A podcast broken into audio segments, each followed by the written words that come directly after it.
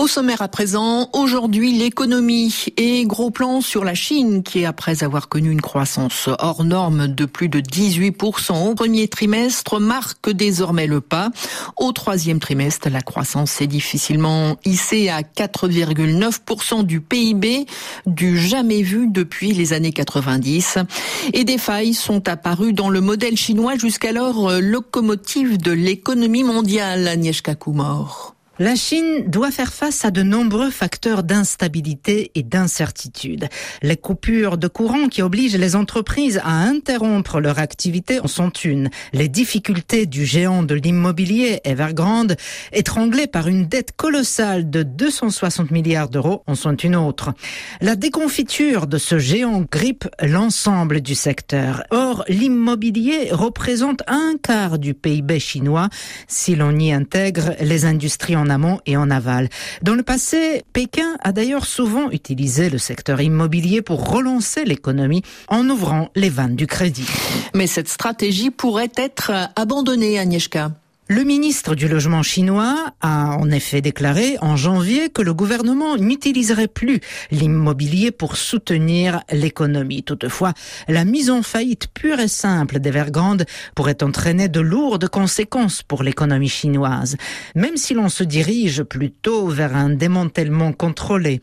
La déconfiture de ce géant est sans doute le signe de la fin de l'argent facile en Chine. Evergrande, mais aussi Kaisa, sont le fruit du miracle économique chinois et de l'hypercroissance que la Chine a connue depuis presque 40 ans. Mais ce miracle n'est rien d'autre que la conséquence du plus grand boom immobilier de l'histoire, causé, il faut le dire, par le plus grand exode rural jamais vu.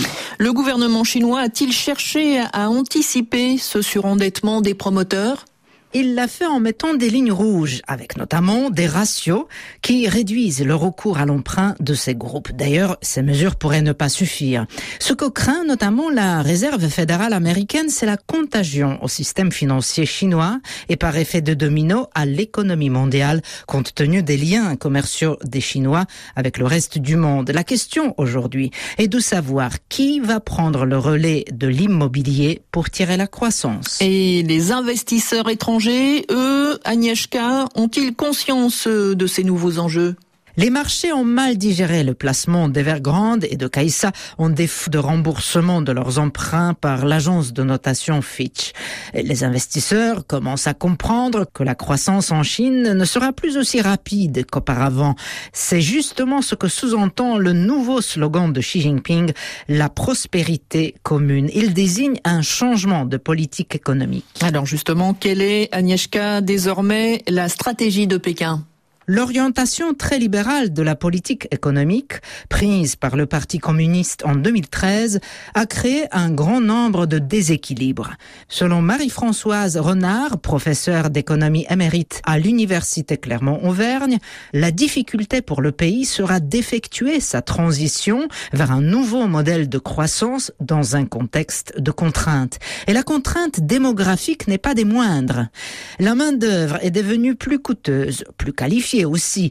L'un des défis de cette évolution sera donc l'emploi. La Chine se dirige vers une économie de haute technologie, une montée en gamme qui explique la reprise en main de l'économie par le pouvoir et le contrôle du secteur des technologies par les régulateurs.